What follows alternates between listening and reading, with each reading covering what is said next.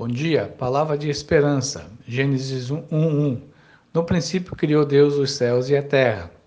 Este versículo declara várias verdades. Vemos nele e por toda a Bíblia que não há discussão ou tentativa de provar Deus a sua existência. Se as pessoas forem honestas com elas mesmas, reconhecerão a existência de Deus. Este conhecimento é universal entre os homens.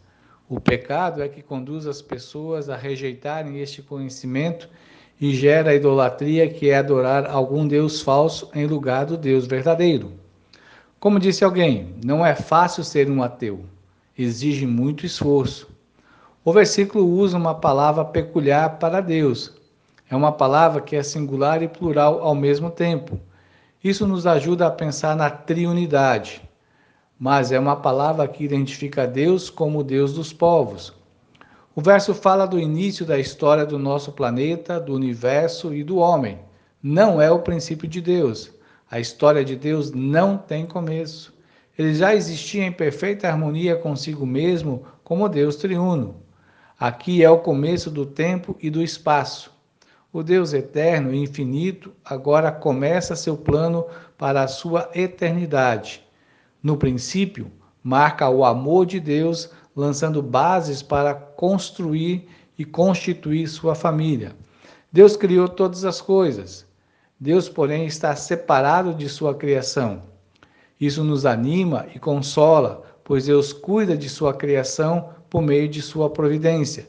Deus criou todas as coisas a partir do nada. Deus não precisou de matéria para criar. Ele tem poder para trazer à existência o que não existe. Traz com forma e conteúdo definidos.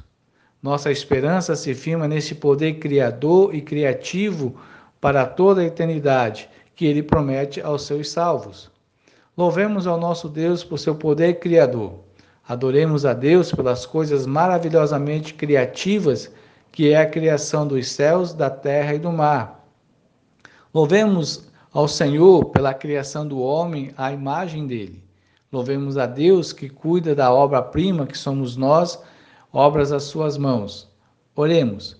Senhor Deus, nós te damos graças pela tua palavra que nos ensina que o Senhor existe, que o Senhor criou todas as coisas. Te agradecemos porque a natureza ao nosso redor, ela realmente proclama que o Senhor é Deus, que o Senhor é maravilhoso. Obrigado pela tua criação, obrigado porque sabemos que um dia, na eternidade, teremos um local muito mais belo e criativo do que este. Nós te adoramos no nome do Senhor Jesus. Amém.